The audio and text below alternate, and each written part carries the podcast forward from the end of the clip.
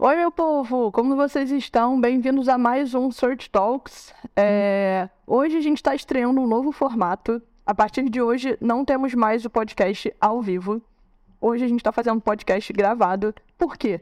Porque eu preciso que as pessoas estejam no Rio de Janeiro para gravar comigo e não é simples eu conseguir juntar pessoas aqui na última terça-feira de todos os meses ao vivo. Então, a partir de hoje a gente está fazendo num formato já gravado mas eu estou online com vocês, exatamente no mesmo momento, acompanhando todo o bate-papo no chat. Então, qualquer dúvida, qualquer pergunta que vocês queiram fazer, vocês podem me mandar no chat, ou também é, Instagram, enfim, né, lá no Júlia do SEO, deixar comentário aqui, a gente vai se, se falando. Então, as dúvidas vão continuar sendo respondidas.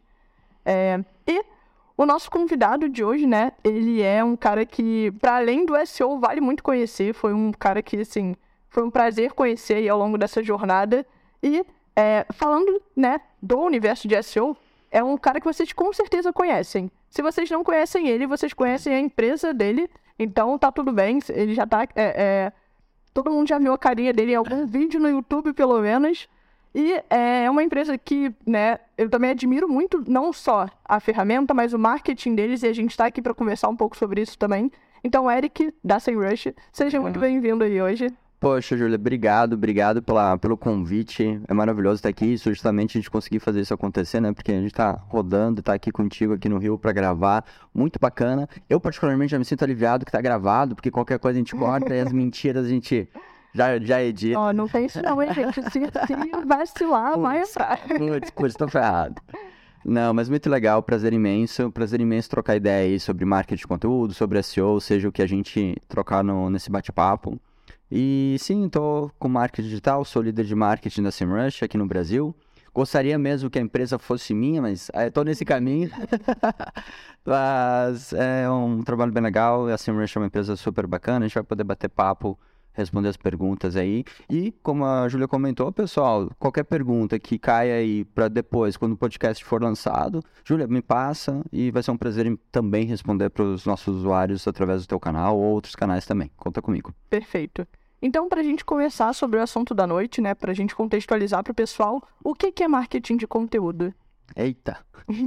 Já começou logo. Ah, não, é super abrangente, assim, mas marketing de conteúdo é bom, é importante de fato a gente colocar, uh, vamos dizer assim, todo mundo na mesma página, né, sobre do que, que é que a gente está falando, né.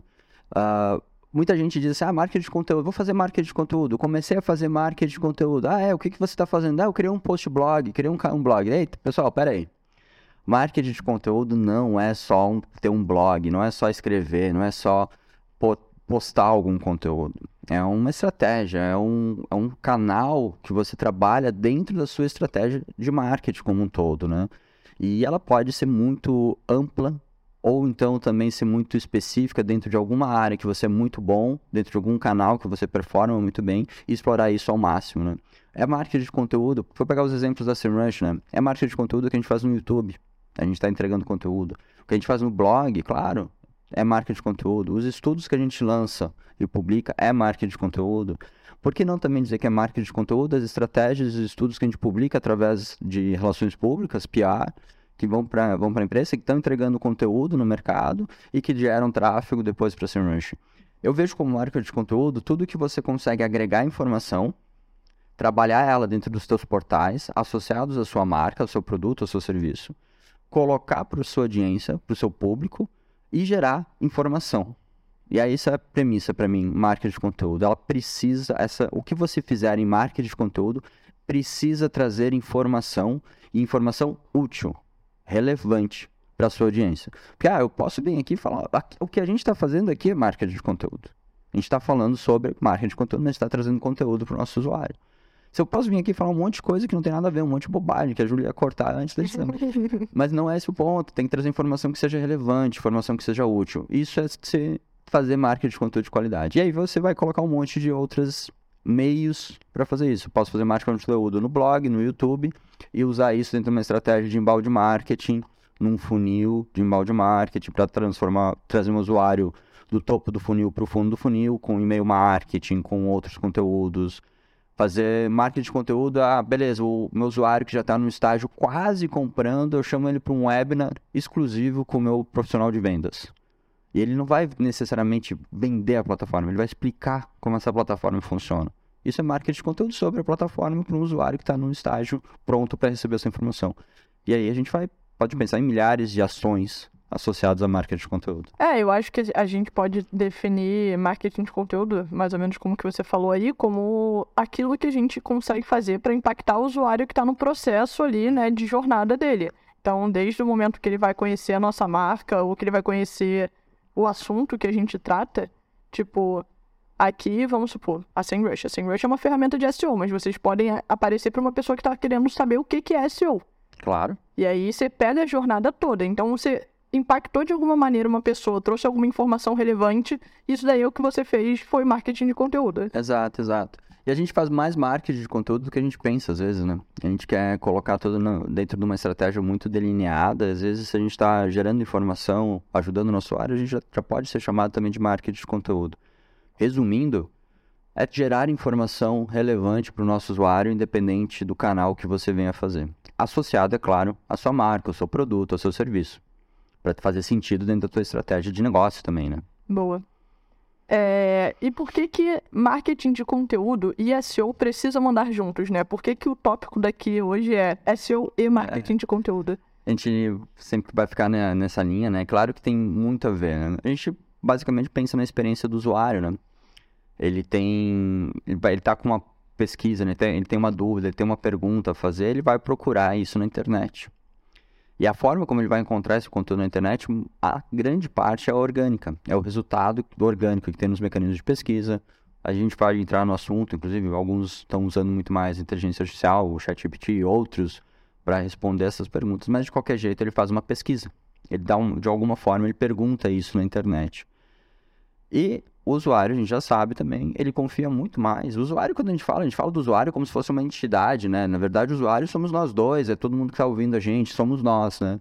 A gente confia muito mais nos resultados que estão orgânicos, aqueles que não são anúncios, aqueles que aparecem nas primeiras posições, porque a gente já aprendeu, com base na nossa própria experiência, que há anos fica consumindo informação assim, de que o primeiro ou segundo link provavelmente tem as melhores informações sobre aquele assunto é difícil a gente ir para a segunda página, até mesmo para baixo dos oitavos, nonos links, porque a gente já sabe que aquele conteúdo está funcionando bem. Então a gente vai acreditar e vai procurar aquele conteúdo. E esse conteúdo de marketing de conteúdo dessa estratégia vai aparecer na primeira posição por causa de uma boa estratégia de SEO.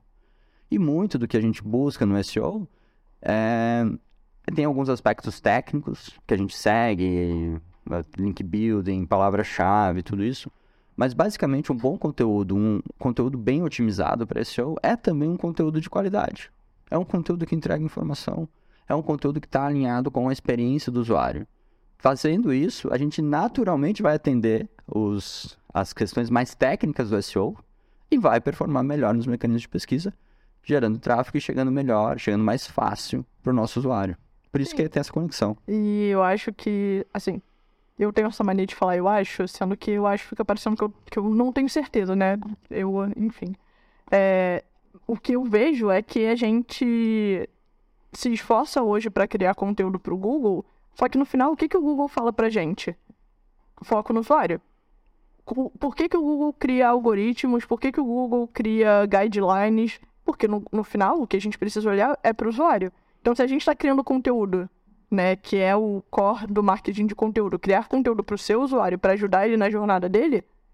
Por tabela a gente já tem. Exatamente. Não, a gente, eu costumo falei isso já em algumas palestras, em outros canais assim. O Google faz as atualizações e vai continuar fazendo, e os, sejam qual, quais forem os mecanismos de pesquisa que o usuário vai encontrar para encontrar informação, também sofrerão atualizações. Bom, aí a gente fica, não, meu Deus do céu, atualizou, o que, que eu vou fazer? vou ter que correr atrás. Pessoal, se você está fazendo já conteúdo direcionado para o seu usuário, que foi o que a Julia comentou, você é muito provável que você já está atendendo essas diretrizes. Porque no fim das contas, eu vejo da seguinte forma. Se você, quando dá uma atualização, tem um update grande de algum desses mecanismos de pesquisa, e você tem que refazer a tua estratégia, refazer o que você está fazendo, cara, você está muito atrasado. Está atrasado no mínimo duas vezes e muito sérias. A primeira delas, que está bem mais distante, é em relação ao seu usuário. E a segunda é em relação ao Google, que está tentando dizer para você que você tem que correr atrás do usuário. Porque no fim das contas, o Google quer que você atenda melhor o seu usuário, porque o seu usuário é também usuário do Google.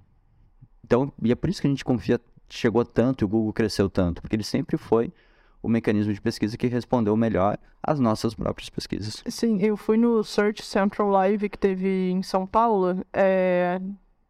alguns meses atrás aí, não sei qual foi a data exata, mas quando eu fui lá, é... eles falaram muito sobre isso. Eles falaram, o, o Google é um fact engine, que é como eles se definem. Eles estão ali para trazer os fatos. Eles não estão ali para é, ver se, ah, eu vou pre é, vou favorecer esse site daqui por motivos ABC. Não, ele não tá nem aí. Ele quer o site que vai trazer a melhor informação para entregar para o usuário.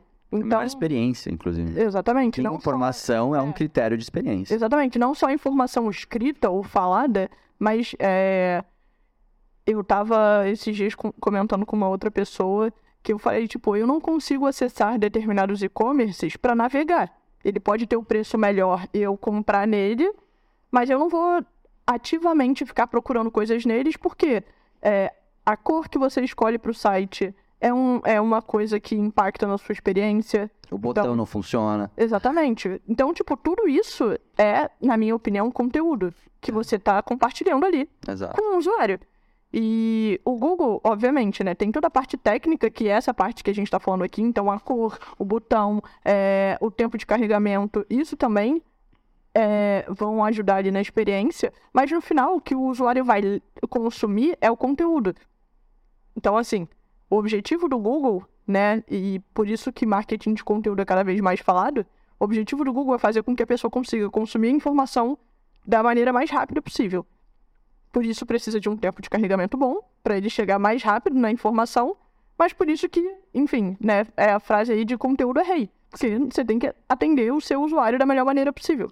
E seguindo nessa linha, assim, a gente falou logo no início aqui né, da nossa conversa, né, não, o que é marketing de conteúdo, que não é só um post blog, tem diferentes conteúdos, né? A gente precisa também entender que as páginas de produto, só porque você comentou de e-commerce, né?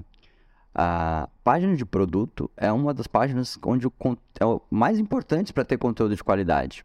Pense, vale a pena a gente lembrar assim, da nossa experiência. A gente está comprando num grande e-commerce, a gente não olha lá as especificações daquele produto qual é o tamanho da caixa que vai ser enviada, qual é o peso dessa caixa, como é que são as reviews em relação àquele produto, àquele serviço. Isso é marketing de conteúdo criado pelo usuário, mas é marketing de conteúdo. Tá ali, tá, tem informação ali. Sim, e a empresa permitir que... Você, é, que o usuário faça isso. Exatamente. Então, essas páginas, que são páginas transacionais, são as páginas de fechamento, as páginas comerciais, precisam ter conteúdo de qualidade, precisam trazer informação para o usuário só o detalhe é que essa informação tem que estar adequada ao estágio que ele está. É um estágio de fechamento. Imagina se eu vou fazer uma, uma compra. Poxa, será que esse site é bom? Aí eu vou, vou dar uma olhada assim, aí eu não acho nada que diz que tem, não, 100% reembolso garantido, até X dias, só ligar que a gente resolve, eu mando outro produto. Se eu encontro essa informação nesse momento, eu me sinto mais seguro. Eu confio, até posso checar nos comentários que deu certo. Se alguém coloca lá, um problema, um usuário diz assim, ó, oh, eu tive problema, mas eles resolveram, cara, eu fico até mais feliz do que um site que nunca teve problema, porque eu fico, porque é normal ter algum problema. Então, o conteúdo que está em outras páginas, que não apenas no topo do funil, mas está no fundo do funil, é muito importante.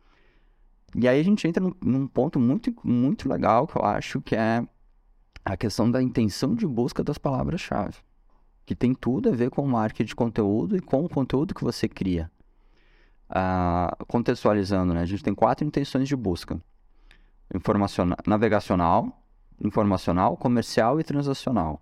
Navegacional é o Eric lá que quer pesquisar uh, qual um, login do site tal. Ou como. Login da SEMrush. Login da SEMrush, obrigado. Login da SEMrush. Uh, site da SEMrush. Uh, banco tal. Eu quero usar, estou usando a ferramenta de pesquisa como uma navegação até aquele ponto. Ela vai me levar até aquele ponto. Agora as outras três estão totalmente alinhadas com o funil da jornada do cliente. Então, informacional, ele quer informação, ele quer descobrir, ele quer aprender, ele vai fazer buscas, como fazer isso, o que é isso, qual é o tal coisa, qual é o melhor produto, qual é esse sentido. À medida que ele vai avançando, ele vai fazer buscas comerciais, ele começa a comparar qual é a melhor ração para cachorro entre essa ou aquela. Ele não sabe, ele sabe o que quer, ele não sabe qual é. A transacional já está nesse fundo do funil, que a gente volta ao, ao tópico da página de produto. Como comprar uh, com desconto o produto tal? Ele já decidiu qual é o produto, ele quer um desconto para comprar. Onde encontrar o melhor tama uh, camiseta, tamanho X, cor tal, marca tal. Ele já sabe qual é a camiseta, qual o tamanho, qual é o X. Ele não sabe qual e-commerce ele vai comprar isso. Uhum. Então ele está em busca de uma transação. Em todos esses estágios, a gente que entregar conteúdo adequado para esses estágios. O que não muda é que em todas essas etapas da jornada, o usuário sempre precisa de informação. Então, o conteúdo vai ser sempre importante em cada uma dessas etapas. E a gente vai adequar com a intenção de busca daquele momento. Boa. E aí, dois comentários que foram me surgindo nesse momento. Primeiro, eu acho muito legal que intenção de busca sempre foi uma coisa que existiu, mas eu vejo que desde que a SEMrush inseriu lá a parada das intenções de busca lá no, no nas palavras-chave, isso ajudou muito as pessoas a terem essa proximidade maior e entenderem melhor como é que funciona, né? Eu acho que isso enfim, é marketing de conteúdo, vocês estão educando o mercado é, também. É, é muito isso. É, desculpa, não, só para seguir então nesse primeiro comentário. Isso eu acho fantástico. E eu acho que isso é muito importante que todos nós tenhamos. Pessoal, só tem medo de usuário mal informado quem tem produto ruim. Porque quem tem produto bom, e eu parto do princípio que todos nós aqui vamos trabalhar para entregar o nosso melhor. Seja conteúdo de SEO, seja uma plataforma de SEO, seja uma plataforma de marketing digital, seja um e-commerce, sei lá, o produto que, que a gente está entregando, o serviço que a gente entrega é bom. A gente somos pessoas que vamos trabalhar para entregar o produto de qualidade só vai ter medo de mercado ou audiência mal informada quem tem produto ruim. Porque se a tua se a audiência, se o mercado é bem informado, tem educação, tem boa informação, ele vai fazer a melhor escolha. E se ele vai fazer a melhor escolha, ele vai escolher o melhor produto. E quem tem o melhor produto? Você tem o melhor produto. Então, educar o mercado é a melhor coisa que tem. Porque as pessoas vão tomar melhores decisões. E é super legal ver esse ponto. É, e quando você insere uma feature nova e, e você faz com que, enfim, vocês primeiro criaram muito conteúdo sobre essa feature Sim. e vocês inseriram isso no dia a dia das pessoas. E é uma coisa que já existia, mas que não era tão falada. Então, assim, vocês educaram o mercado e trouxeram a solução. Uhum. Isso, isso foi muito maneiro. E aí, enfim, isso foi o primeiro tópico. E o segundo tópico que você estava falando aí sobre criação de conteúdo para páginas de produto. Cara, é chocante, porque o que, que eu vejo hoje em dia é, se eu entrar hoje em dia na Magazine Luiza, na Americanas, no Mercado Livre. Os maiores e-commerce do Brasil. No, na Casa de Bahia, eu, e eu abri um iPhone, muito provavelmente vai ser a mesma descrição. Ok, todo mundo sabe é, quais são as funcionalidades do iPhone e as pessoas não se esforçam muito para isso. Mas eles não é, é, buscam hoje em dia, e eles, eu falo assim, geral, qualquer e-commerce hoje em dia, não se preocupa, porque acha que quem chegou ali já está muito perto da conversão. Mas não, é ali que você pode fazer a pessoa decidir ou não converter. Então, na minha opinião, é, e aí fica a dica aí pra galera do e-commerce, é onde você mais pode trabalhar um conteúdo que convença as pessoas a converterem. Tipo, ali é, é, um lugar muito importante, é o espaço mais próximo que você tem da pessoa apertar o botão. Concordo, e esse raciocínio responde o que eu, eu, eu ouço, a gente ouve muito, né? Poxa, Júlia, como é que eu vou competir com essas grandes marketplaces? Eu tenho um e-commercezinho aqui pequeno e, pô, a Amazon tem lá um caminhão de dinheiro fazendo ads. Como é que eu vou competir com esses caras? Experiência do usuário. A Amazon tem um zilhão de páginas. Esses outros e-commerces também. Eles produzem páginas e colocam produtos lá. Um infinito. Eles não, é, para eles é muito mais difícil eles fazerem uma experiência mais segmentada. Entretanto, nós, ou a gente, esse usuário, esse está criando o seu próprio e-commerce e tem a gestão de uma, duas, três lojas, ele consegue fazer uma coisa diferenciada. Ele consegue, só para seguir no exemplo do iPhone, não que, porque o, o, site da Apple já faz isso muito bem, mas pegando o exemplo como literalmente como exemplo, pô, mostra como é que funciona esse produto na sua, na sua página de produto, coloca um vídeo no seu canal do YouTube, embeda ele nessa página, mostrando como é que é, se usa esse produto. Você vende camisetas, camisetas com estampas diferenciadas. Pô, naquela página de conversão, antes da compra, o usuário pode dar um play e ver você, você gravou. O, abrindo a caixa, tirando o papelzinho branco, Você pegando não a precisa fazer isso pra cada uma das camisetas. Faz um modelo e, usa. Isso, ou faz para as que mais vendem. Testa a B, qual vai dar maior conversão, se o vídeo faz diferença ou não faz. Mas mostra essa experiência. Cara, é sensacional eu ver o que eu vou receber, me, traz, me transmite uma segurança absurda. E isso um grande e-commerce não vai conseguir fazer em grande escala. Não vai, porque eles têm muita página para resolver. Você pode entregar essa experiência diferenciada. Claro, o preço talvez seja um problema, mas você tem que ter um preço competitivo no mercado de qualquer jeito. Mas a experiência que você consegue oferecer, porque você tem uma gestão mais direta do seu processo, é diferenciado. É, é isso. É como você consegue se diferenciar da galera que tá hoje em dia lá no- nas cabeças, que é quem todo mundo pensa primeiro quando fala em e-commerce. Exato. É. Boa. É, não, eram os dois tópicos que eu tinha. Já, já me perdi aqui, né? né? É, como criar conteúdo para vários canais seguindo uma mesma linha editorial e de branding? A gente estava conversando isso antes da gente entrar, a gente estava aqui trocando ideia, né?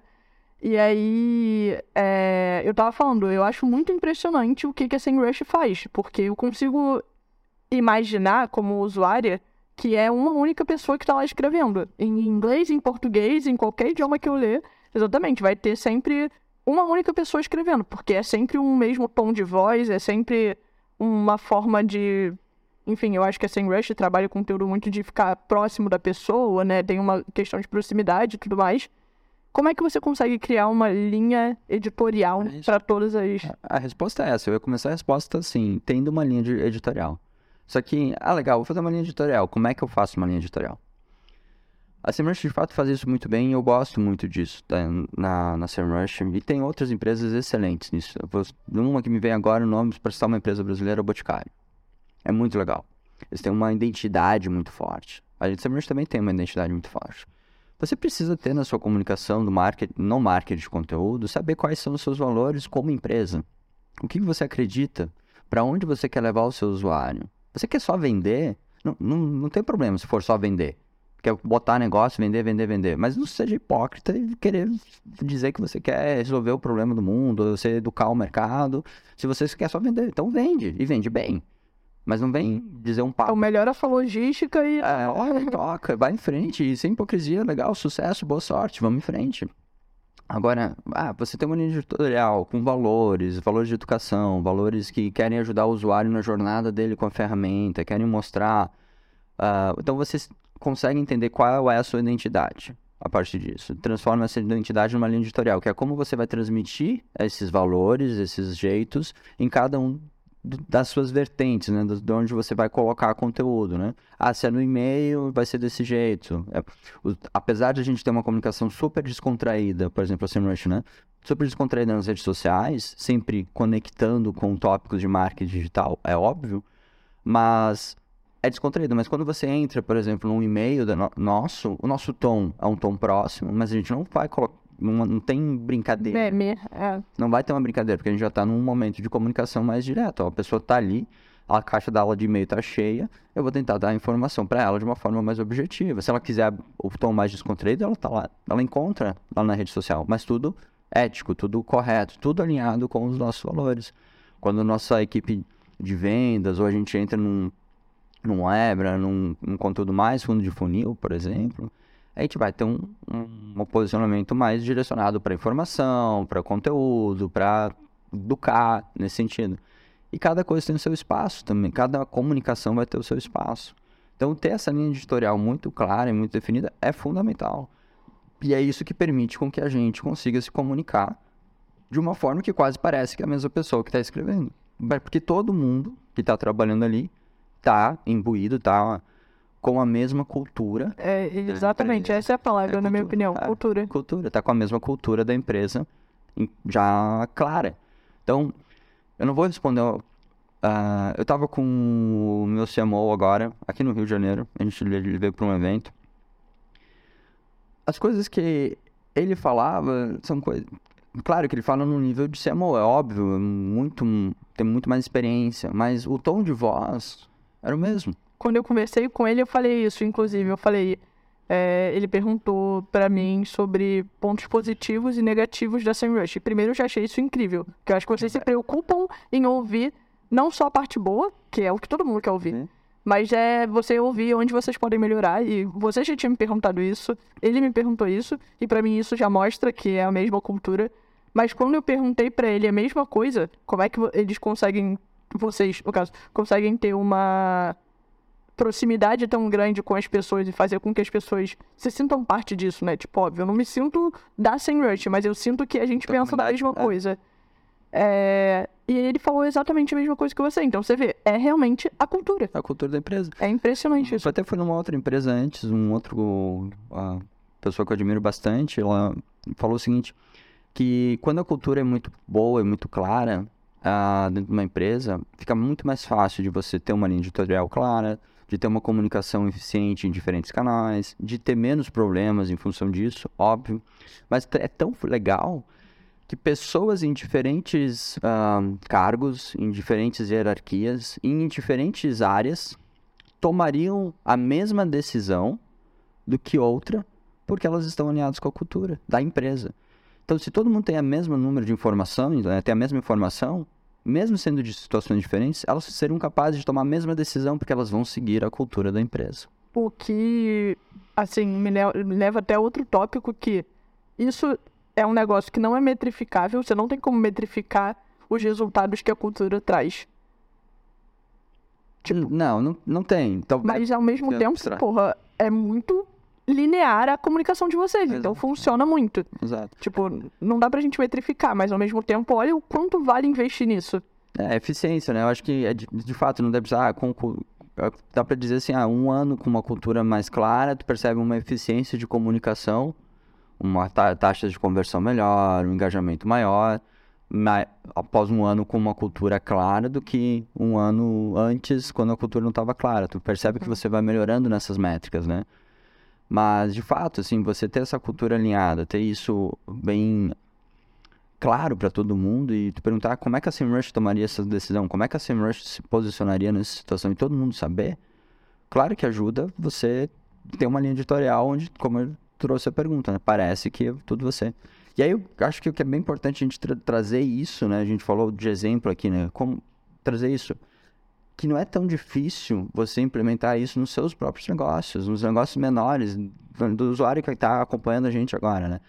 Não é, não é tão difícil. E, pelo contrário, agora que você está começando, agora que você tem mil, agora que você tem 100 mil acessos, é o momento de você ter, começar a ter isso claro.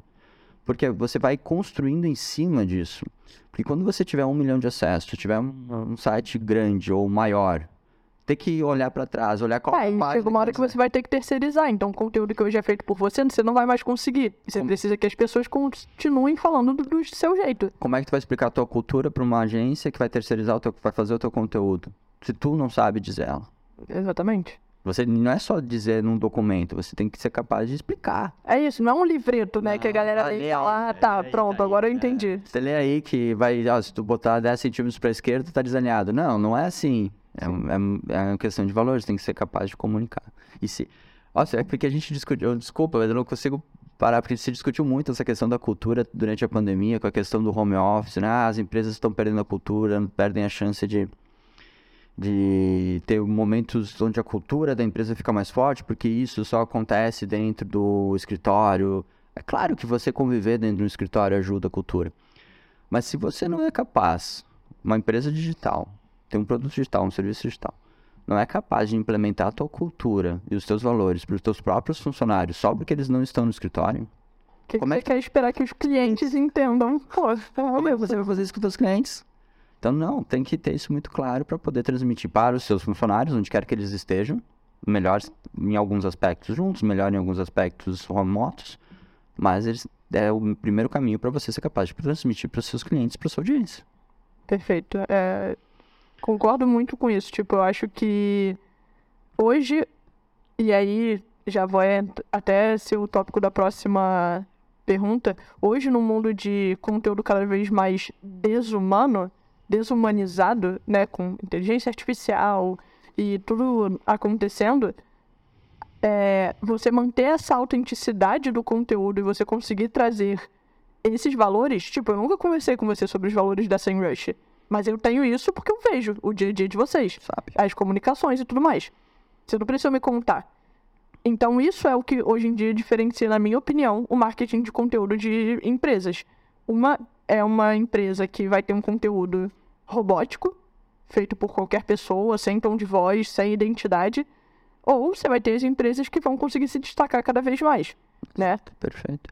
É, e no mercado competitivo, ah, as, op- as opções que nós temos como consumidores, elas vão ser, tipo, basicamente o mesmo preço, ou um pouco mais, um pouco menos, falando de produtos do mesmo nível, né?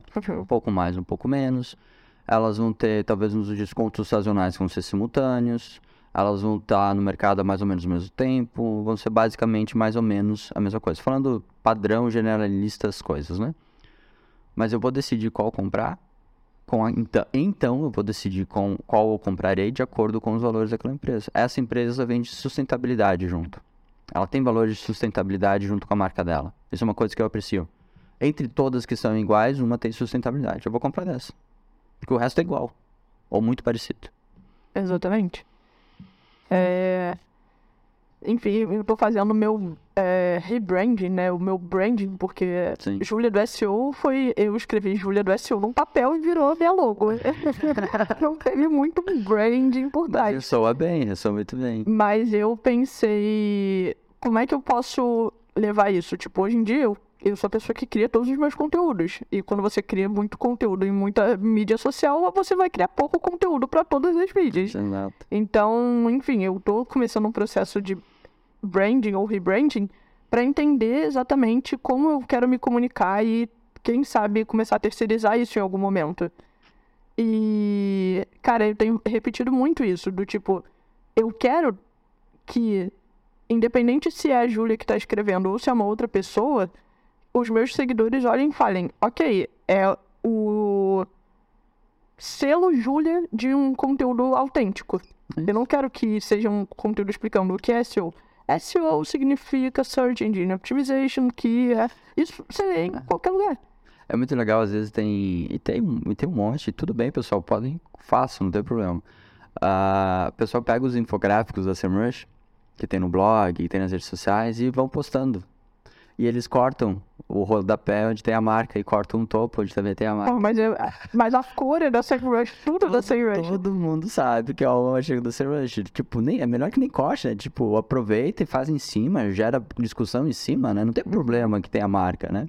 Às vezes as pessoas tentam cortar pra fingir que criaram e todo mundo, no fim das contas, sabe que tem essa identidade, tem isso aí. E acho que esse é um caminho legal sempre. Não, gente, e a SEMrush tem uma identidade tão forte que essa semana a gente estava num evento da SEMrush e o guardanapo de um restaurante estava nesse dia laranja. Sim, tava, tava Da cor do SEMrush. tava com a marca. É, tem, Incrível, tipo, é isso, é a identidade. tem que ter coisinhas sut- sutis assim que fazem diferença. E, e claro, quando a gente tá falando.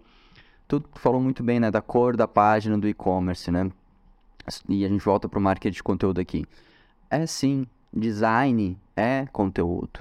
Entendeu? É a cor que você está colocando, é como você está colocando isso. Está alinhado pro lado de cá, está alinhado direito, o botão, qual é a mensagem, como é que está esse botão, qual é, é, o quanto, quanta informação você pede. E o quanto isso impacta o seu usuário. Porque imagina, vocês podiam colocar tudo laranja, fazer bolas laranjas, cadeiras laranjas. Ia ser demais. Vocês deram um O negócio é o tom, é o tom, é o isso. tom. Isso gera conteúdo, gera, deixa o usuário mais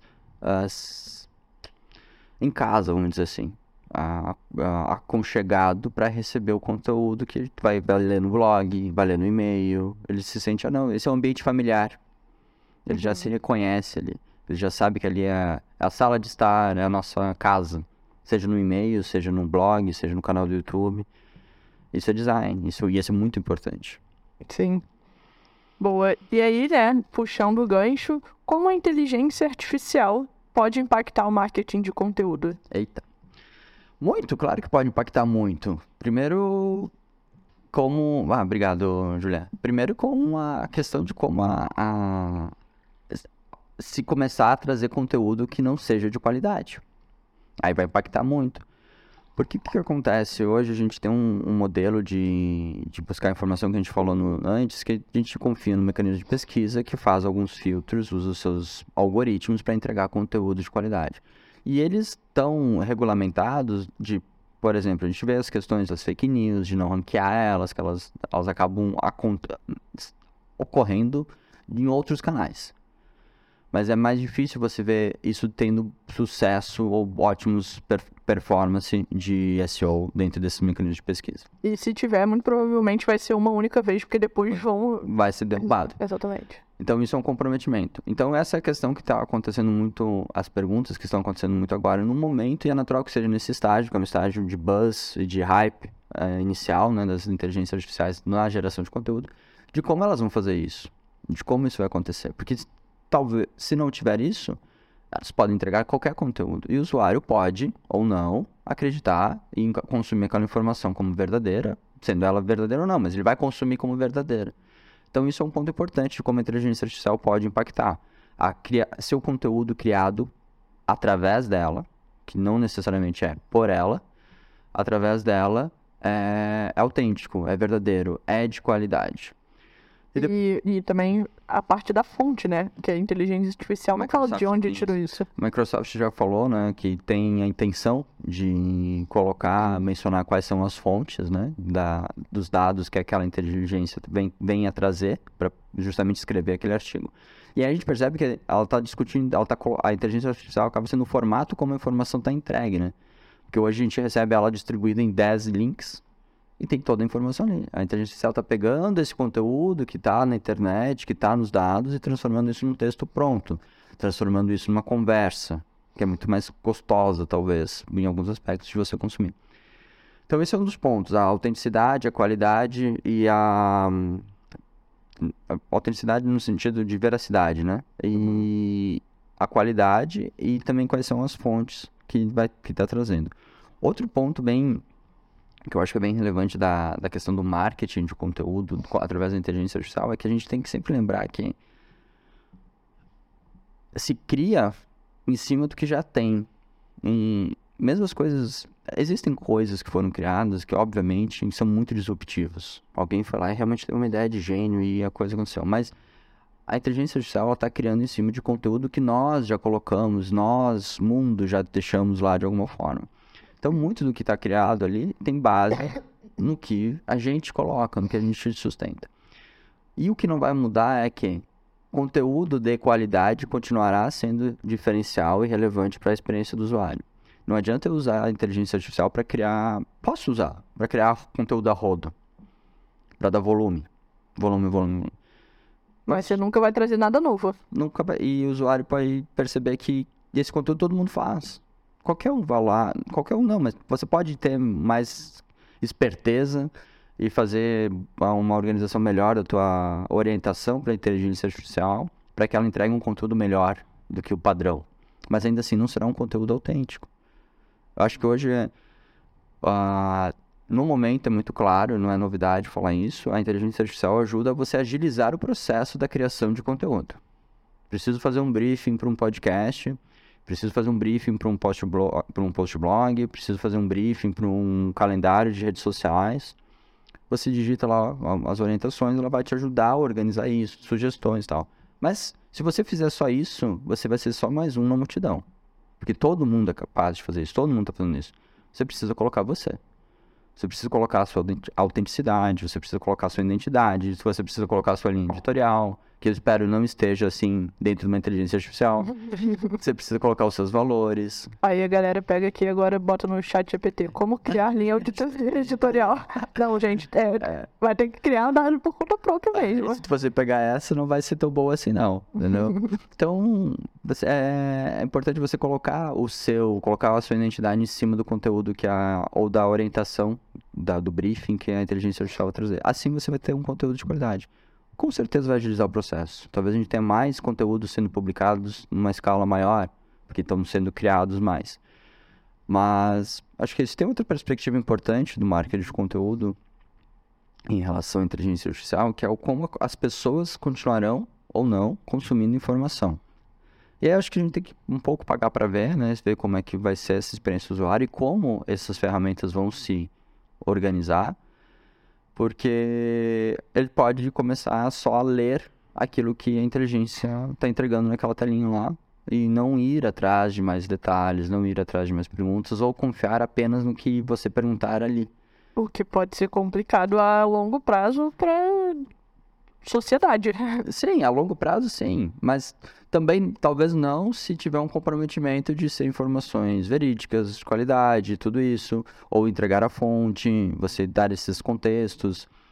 Acho que dizer que vai dar errado também não, não vale, né? Não, é, pode ser um problema. pode tem que saber, tem que ser muito bem amarrado isso aí, né? É, tem que, ser, tem que ser de fato muito bem amarrado. O que eu acho que as mensagens que eu, que eu deixo, assim, né, em relação a isso, assim, conteúdo de qualidade continuará sendo conteúdo de qualidade, independente de inteligência artificial ou não.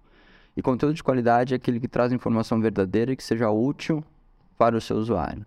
Seja ele feito de um jeito ou de outro. Mas eu duvido que você vai conseguir trazer a sua identidade, os seus valores, o seu perfil de marca, ah, o que você quer transmitir como valores, automatizando, automatizando, automatizando, automatizando. Vai ser uma outra coisa. Não, não pode ser, pode até ser boa, mas vai ser uma outra coisa. E é isso que vai se conectar com o seu usuário. A gente de novo falou, num mercado onde todo mundo faz igual com inteligência artificial, não vai ser a inteligência artificial que vai ser diferencial para você. Vai ser, tem, terá que ser, continu, terá que continuar sendo você mesmo. Sim. É, complemen- complementando também a sua resposta, eu vejo duas grandes questões com a inteligência artificial. A primeira delas, que é um ponto positivo, é que eu acho que ela pode ajudar na produtividade. Com certeza. Tipo, tem conteúdo hoje que eu faço pro Instagram que eu, eu boto lá. É, no, eu uso o Notion AI. Uhum. Eu boto no Notion. É, dicas de 10 tópicos para criar conteúdo de SEO. Que às vezes você precisa de ajuda mesmo. Tipo, assim como eu uso uma ferramenta como a SEMrush para fazer uma pesquisa de palavra-chave, eles vão me dar ali o tópico já. Então, assim, eu uso ferramentas para buscar assuntos para fa fazer esse tipo de conteúdo. Então, eu acho que ferramentas de inteligência artificial tendem a melhorar sua produtividade. E esse é o ponto positivo sobre elas. E o meu ponto negativo é, elas tendem a tornar as pessoas mais preguiçosas. Então, assim, você vai ver cada vez mais conteúdo de pessoas que não estão realmente envolvidas com marketing de conteúdo bom e de levar o melhor conteúdo para os usuários. Você vai ver cada vez mais as pessoas usando inteligência artificial para criar conteúdo. É um conteúdo que ele só tá ali para fazer peso no site, ranquear para alguma coisa ou, enfim, gerar algum link ou qualquer coisa do tipo. Mas não é um conteúdo que realmente vai ajudar o usuário. Porque já tem conteúdo no Google sobre isso. Considerando que a inteligência artificial só reescreve de outras maneiras. Eles não conseguem criar uma notícia, por exemplo. Se, eu se eu- hoje, por exemplo, é... enfim, tô pensando em algum assunto que não seja polêmico que aconteceu nos últimos dias. Web Summit. Eu não teria como pedir para a inteligência artificial criar um conteúdo sobre o Web Summit. Ainda não. Né? Exato, ele não ia trazer o que aconteceu essa semana, semana que a gente estava aqui no Rio. Sim, até porque ele precisa que outras pessoas Mas deixem os comentários E delas conteúdo. e criem conteúdos para que ela consiga absorver isso. No fundo, tem gente. é, a gente continua nutrindo isso, né? Exatamente. Basicamente. Então, eu acho que no final, você vai escolher agora de que lado você tá. Se você é quem nutre ou se você é quem, é, quem tá sendo nutrido. Pelo, pelo, pelo, pelo conteúdo gerado por ela. Exatamente. Faz sentido. O que é curioso também, a gente trouxe dados, inclusive a gente apresentou no, no, nesse evento, no Web Summit, que comparando fevereiro de 23 com fevereiro de 2022, as buscas no, no Brasil para criação de conteúdo, cursos de criação de conteúdo aumentaram. Fiquei- A gente estava falando em Office, fez mais 130 e poucos por cento, 136 ou 131, só para não é um ou outro, não lembro exatamente. Mas é, aumentou muito, mais que dobrou. Esse é o ponto. Mais que dobrou o número de buscas na internet para cursos de criação de conteúdo. Ah, e o mesmo aconteceu para empregos relacionados a copywriting, pessoas de redação, redação para né, de pessoas as- buscando essas oportunidades. E é interessante ver isso num momento onde tem uma ferramentas que fariam isso. Que mostra que, por mais que as ferramentas sejam úteis, as pessoas ainda entendem e sabem que é necessário ser capaz de criar o conteúdo. E, e eu espero que se a gente siga com essa. Falo isso como sociedade, né? Espero que a gente siga com esse, com esse valor. não preguiçosos. Me falo mentalmente preguiçosos, né? Uhum. Senão a gente vai confiar em qualquer coisa que nos disserem, seja lá o que for. É, e que hoje em dia não tem uma legislação, não tem nada que rege isso. Então você não sabe de onde está vindo o conteúdo. E até para comentar, a SEMrush também lançou uh, ferramentas que tem dentro do seu core, dentro das suas mais de 50 ferramentas que tem da plataforma do SEMrush, tem algumas que também usam de, de inteligência artificial. Uma que eu adoro, inclusive, é o SEO Writing Assistant, que você escreve uma parte, você escreve o seu texto, seleciona o seu texto, e com base em IA, com, ba com base em inteligência artificial, com base nos melhores artigos já ranqueados no Google, ela vai sugerir uma reescrever, como reescrever aquela parte. Provavelmente, geralmente, enxuga um pouco o texto, deixa ele mais acessível. Então isso é inteligência artificial e funciona, porque você está tornando aquele conteúdo mais acessível. E é um conteúdo autêntico, que foi escrito previamente por uma pessoa e você está só melhorando. E um botãozinho do lado diz o seguinte: checar a autenticidade desse conteúdo. Então você tem lá uh, X autenticações que você pode fazer por, de acordo com o seu plano.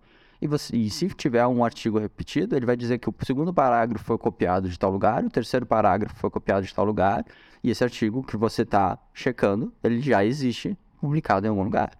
Então, o seu redator externo da agência, ele não criou, ele copiou. E se ele fez isso usando uma inteligência artificial, provavelmente tem mais outros conteúdos assim, porque como, como esse redator, outros talvez tenham feito.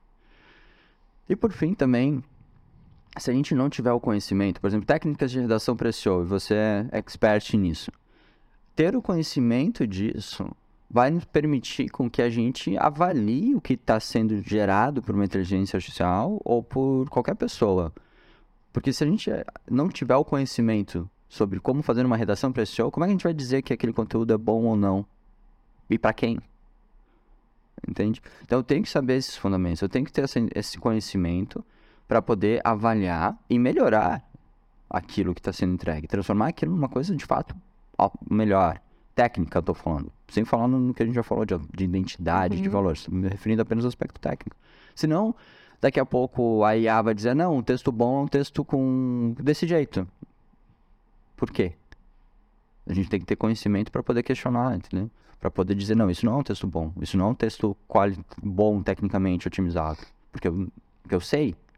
Agora, senão a inteligência me, entregar qualquer coisa e eu vou aceitar. Não, não dá. A gente tem que ter esse background, tem que ter essas informações. Por isso que cursos, e é legal ver isso, né? Cursos, as pessoas estão buscando por cursos que ajudam no desenvolvimento dessas habilidades. Inclusive, gente, se botar é. curso de SEO para redatores no Google, compra do primeiro lugar. Ah, que legal. show, show. É... Espero que seja eu, gente, pelo amor de Deus. Eu vou até conferir no dia que for ao ar, né? Pô, vou, vou ter que fazer acontecer. Ah, Mas show. até onde eu conferi era eu. Show. É já que você estava falando de, aí, de um negócio muito importante que é você entender o que, que é um bom conteúdo e o que, que funciona nesse conteúdo ou não, como a gente consegue metrificar o marketing de conteúdo? Quais são os KPIs? Show, show, show. Um, falando direto, assim, KPIs, né? A gente vai entrar no clássico dos clássicos, que é o KPI, é o tráfego que esse conteúdo gera, né? Tráfego, principalmente tráfego orgânico, né? Porque eu posso colocar um anúncio ali em cima, jogar esse conteúdo para um milhão de pessoas, vai ter tráfego. Então, qual é o tráfego orgânico, o tráfego de SEO que esse conteúdo está atendendo? Demora, pode demorar um pouco para você já, é, engajar, né? Ranquear ele, gerar tráfego orgânico. Mas é interessante que o tráfego orgânico, por natureza, ele responde uma pesquisa do usuário. Então, quer dizer que você, de fato, conseguiu atender as dúvidas do seu público-alvo, as dúvidas da sua persona, você está entregando um conteúdo que está lá por algum, porque ele responde. Exatamente, não só por isso, porque o Google entendeu que o seu conteúdo realmente é o relevante. É, responde isso. Então, o tráfego orgânico é um KP bem interessante. Mas não só de tráfego orgânico vai se sustentar um negócio. Né? Você precisa fazer mais do que isso, você precisa gerar negócios. Né?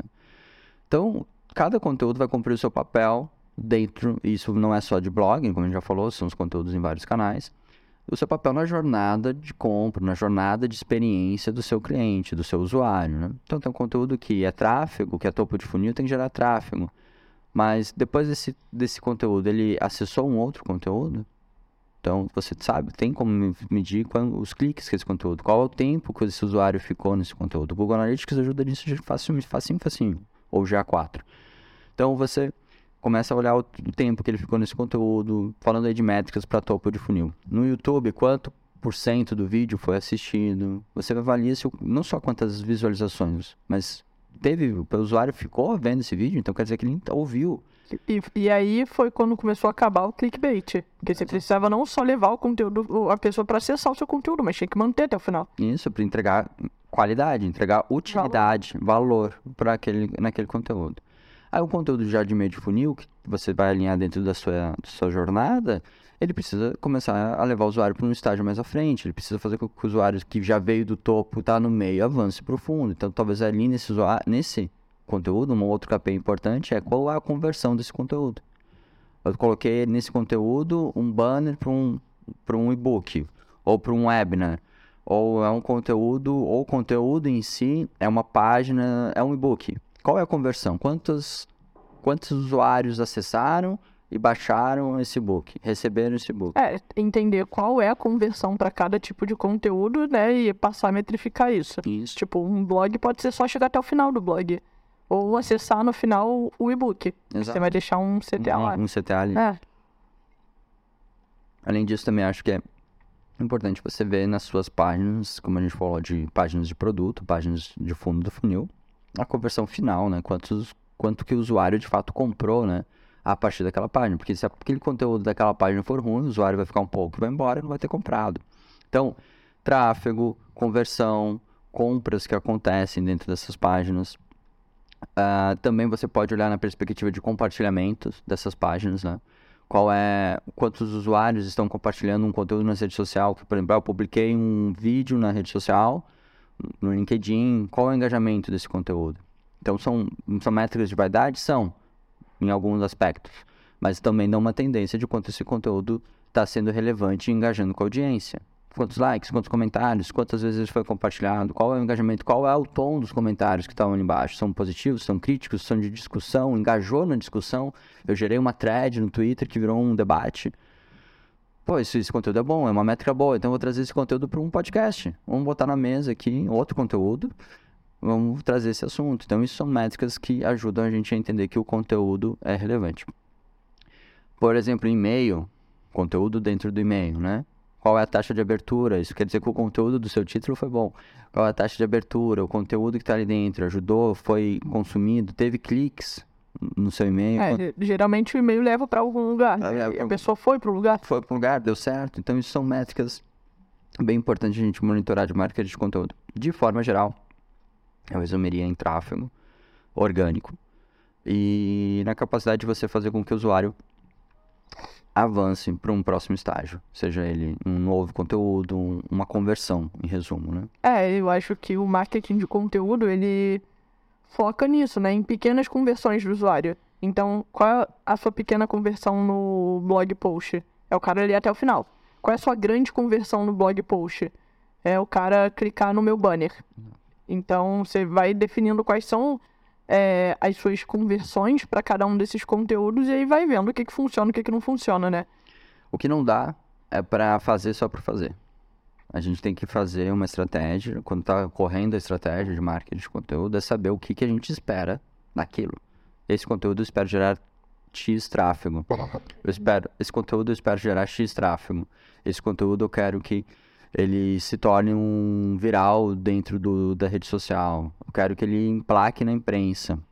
Então, outras métricas, eh, foi me, ocorreu agora. A gente fala bastante de link building, né? Backlinks como um recurso de... como uma das técnicas de otimização. Para contextualizar para o usuário, backlinks é um link de referência que um, um, um outro site fez para o seu. E a palavra-chave disso é referência um bom conteúdo, um conteúdo de qualidade, ele naturalmente vai ter muitos backlinks. Porque ele é um conteúdo referente sobre aquele assunto. Outros sites, sem você ter feito outreach, sem você ter ido atrás. Outros sites vão ter encontrado aquela fonte e dito, não, esse artigo é, é o, é o melhor para esse assunto. Eu estou falando aqui de trilhas no Brasil, trekkings no Brasil. Aí eu estou citando lá uma lista. Ah, sobre a trilha tal, ele põe um link para um outro site que tem um, os detalhes de quantas pedras tem naquele um quilômetro daquela trilha. Então, um site específico sobre aquela trilha, aquele ponto. Então, isso é um link, tipo, porque aquele site sobre aquele específico conteúdo é referência. Então, também é uma métrica interessante. Você vê quantos backlinks você tem, quantos artigos te referenciam e te dão autoridade naquele assunto. E aí, a outra vai em frente, né? A gente vai escalando o quanto você pode desenvolver os KPIs, né? Quanto você desenvolve de autoridade sobre determinado assunto. Porque se você tem uma boa estratégia de marketing de conteúdo, você vira autoridade. Você pode virar autoridade ou referência, ou mais ou menos a mesma, a mesma coisa, sobre aquele assunto. Então, poxa, eu montei uma estratégia de marketing de conteúdo, seis meses depois eu estou sendo convidado para falar sobre o que eu escrevo. É um bom sinal. É uma boa métrica. Então, ah não, eu vou criar um, um blog sobre marketing digital. Eu vou trabalhar um ano você publicar conteúdo de qualidade, conteúdo autêntico. E eu espero que daqui a um ano eu tenha X de tráfego. Daqui a um ano eu esteja sendo convidado para falar a respeito do que eu escrevo. Então você também vai estar construindo autoridade ao longo desse período. Boa. É... Agora, enfim, botando o chapéu sem rush. é... Você, como líder de marketing da SEMrush, como enxerga que a plataforma pode ajudar as pessoas que estão fazendo marketing de conteúdo? Vai de muitas formas, Juliana. Uh, tem é, muitas formas. Assim, a SEMrush tem basicamente quatro planos, né? Tem um plano free. Um, então tem, a gente trabalha com o modelo freemium, então tipo já dá para usar bastante coisa, já dá para ter bastante insights com as informações que estão dentro do free. Aí tem o Pro, tem o Guru, tem o Business. Vou focar no Pro e Guru, que fazem sentido. O Guru, porque ele tem uma área, o plano Guru tem uma área específica de marketing de conteúdo, que é muito legal. sou jornalista de formação, entrei no marketing através do marketing de conteúdo, é o, é o pacote de ferramentas que eu mais amo. Então, por exemplo, você consegue criar um briefing de conteúdo com você manda, coloca algumas palavras-chave dentro desse conteúdo, dentro de, dessa, dessa ferramenta, e a ferramenta já vai entregar quais são os principais conteúdos ranqueados no Google, quais são as palavras-chave que você deve explorar, qual o tamanho ideal desse conteúdo baseado nos 10 melhores resultados de pesquisa no Google.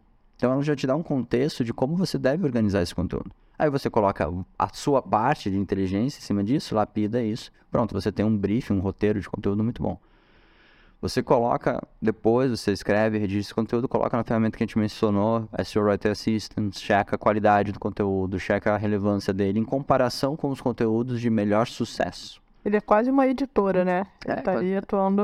Como editora, agilizando o seu trabalho. Sim. E depois você... E é legal que você vai melhorando esse conteúdo enquanto você checa ele e a ferramenta vai adequando a nota de SEO e de legibilidade para aquele conteúdo, saindo de 0 até 10. Obviamente, o objetivo é chegar lá no 9, 10, porque quer dizer que ele está bem otimizado, tendo como referência aqueles que o Google e a internet já entendeu como conteúdos bons. Então, você consegue realmente fazer conteúdos melhores do que aqueles que já tem. Mas para nem isso já foi na parte do, do das ferramentas de, específicas de marketing de conteúdo. Mas a Search tem a, a, carga inteira de SEO e a gente explicou no início do podcast por que, que o SEO é importante dentro do marketing de conteúdo, porque ele atende o usuário, ajuda você a atender o usuário. A Semrush tem todos os recursos relacionados a SEO. Ó, você fazer uma, uma otimização clara para os mecanismos de pesquisa. Qual é o volume de palavra-chave? Quais, então você vai descobrir quais palavras-chave usar. Você vai poder escolher essas palavras-chave de acordo a critérios, como intenção de busca. Ela vai dizer a intenção de busca dessa palavra-chave é informativa. Aí você pode também escolher essas palavras-chave e priorizar elas dentro do seu conteúdo por dificuldade de ranqueamento. Então, você vai dizer que curso de redação para SEO tem X volume de busca na internet mensalmente e a dificuldade de ranqueamento é 50%. Mas como escrever uh, artigos otimizados tem menos buscas, mas a dificuldade de ranqueamento é 10% pegando um exemplo aleatório aqui. Uhum. Poxa, eu posso criar um artigo por uma palavra-chave que tem uma dificuldade de ranqueamento no Google, uma dificuldade de aparecer nas primeiras posições muito menor. Facilmente eu vou conseguir gerar tráfego, porque facilmente eu vou chegar nas primeiras posições. Começa a ter autoridade, porque o meu, meu site começa a ganhar cliques, começa a ganhar relevância, e aí eu vou construindo mais conteúdos. Vou construindo mais conteúdos.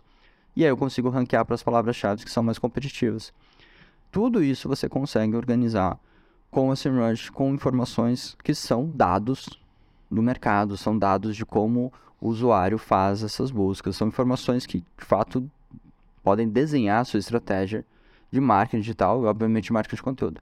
É, e, e, são várias ferramentas que vão se complementando, né? Então você faz uma busca numa, depois você vai para outra, e isso tudo dentro da SEMrush. Você vai indo de ferramenta em ferramenta, então você vai meio que constru construindo a sua jornada como marqueteiro isso. de conteúdo lá dentro. É. E a gente eu acho uma ferramenta fundamental, que é o Google Search Console, ferramenta gratuita, todo mundo deve ter no seu site, no seu projeto, funciona, é ótimo, tem que ter.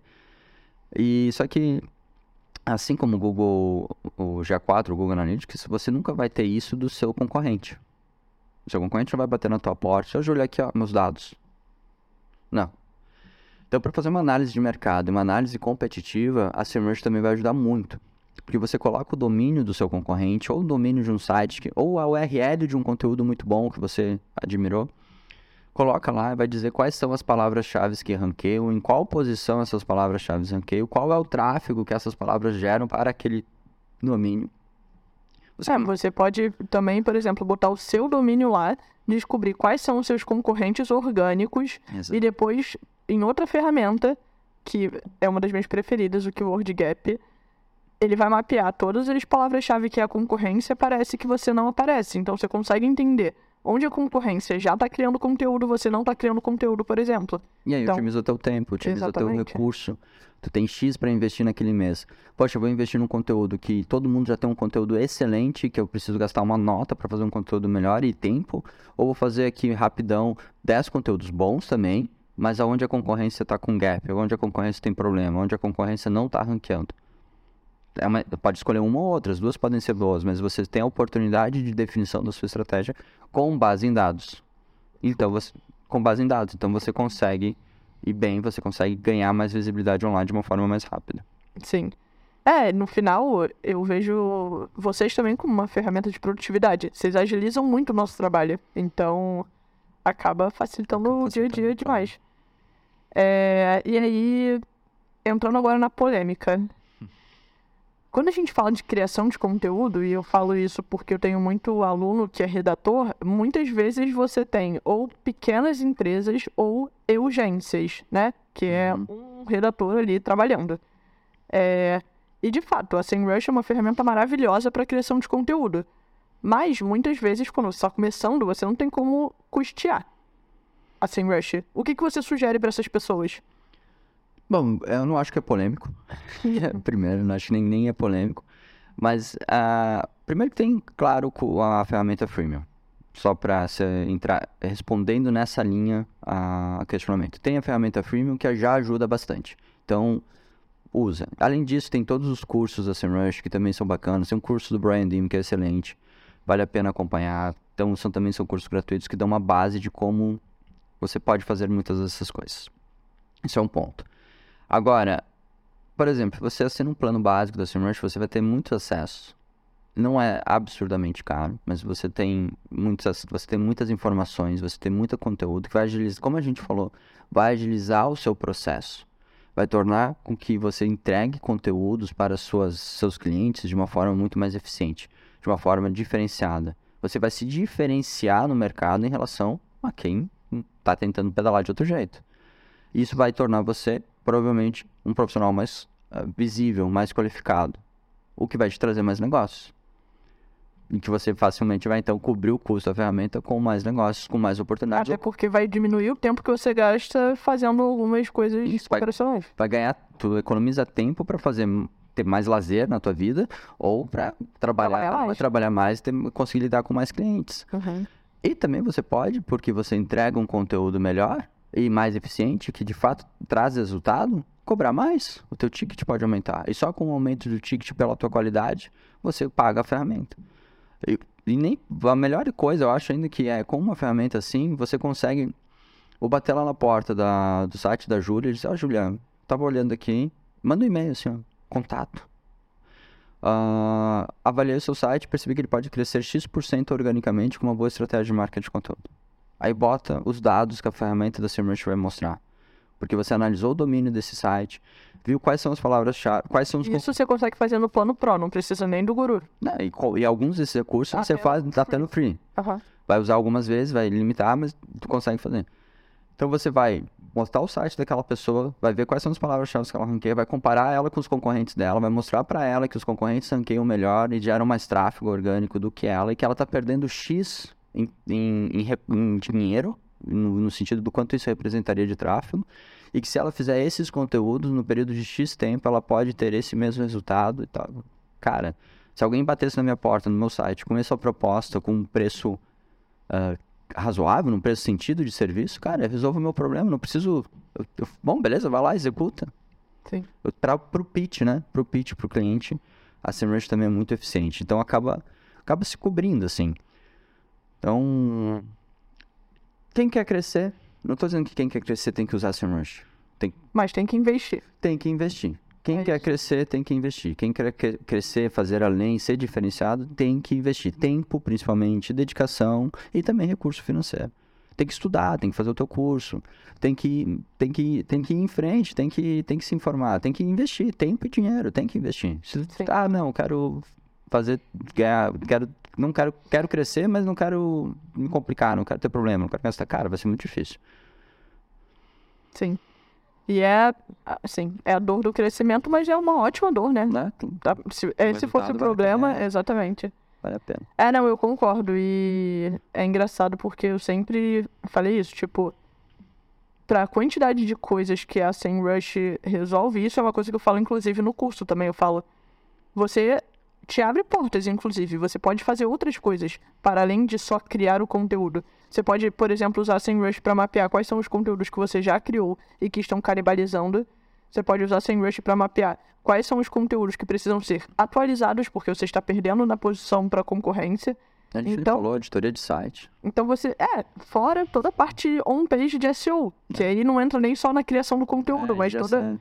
É, mas é assim, tem muitas coisas que você pode ganhar é, em outras maneiras com seus clientes, se você souber vender. Eu, eu falo muito isso. Eu, é, no curso de SEO para redatores, eu falo que se você souber usar o Google Search Console sem Rush e souber entender as métricas de SEO, você dificilmente vai vender só o conteúdo. Você pode continuar focando em fazer conteúdo, mas você vai conseguir vender a estratégia de conteúdo. E o resultado. Exatamente. Você não vai ser mais aquela pessoa que vende um texto. Você vai vender a estratégia de conteúdo para SEO. E isso inteligência artificial não faz. É isso. e aí volta lá na e volta. pergunta número um. É. É... Tá, para fechar, hum. que a gente, a, a, produção já tava aqui falando, ó, já deu mais de uma hora e a galera tem que fazer o jantar, porque se estiver vendo ao vivo, vai ver de noite. A galera tem que fazer o jantar. Hum. Pra gente fechar, Quais são as tendências de marketing de conteúdo daqui para frente? O que, que você enxerga aí como tendência? Pô, legal. Eu vejo, eu acredito que é um conteúdo cada vez mais autêntico, justamente como uma, uma resposta à, standard, à, à padronização dos conteúdos. Então, eu acredito que um conteúdo mais autêntico vai se destacar. conteúdo com mais identidade, com mais qualidade nesse sentido também, onde cada vez mais a gente está colocando mais de nós mesmos, mais do redator, conteúdos que não são mais assinados por pelo nome da empresa, são assinados por fulano ciclano. Conteúdos com identidade e com a identidade da marca, é claro.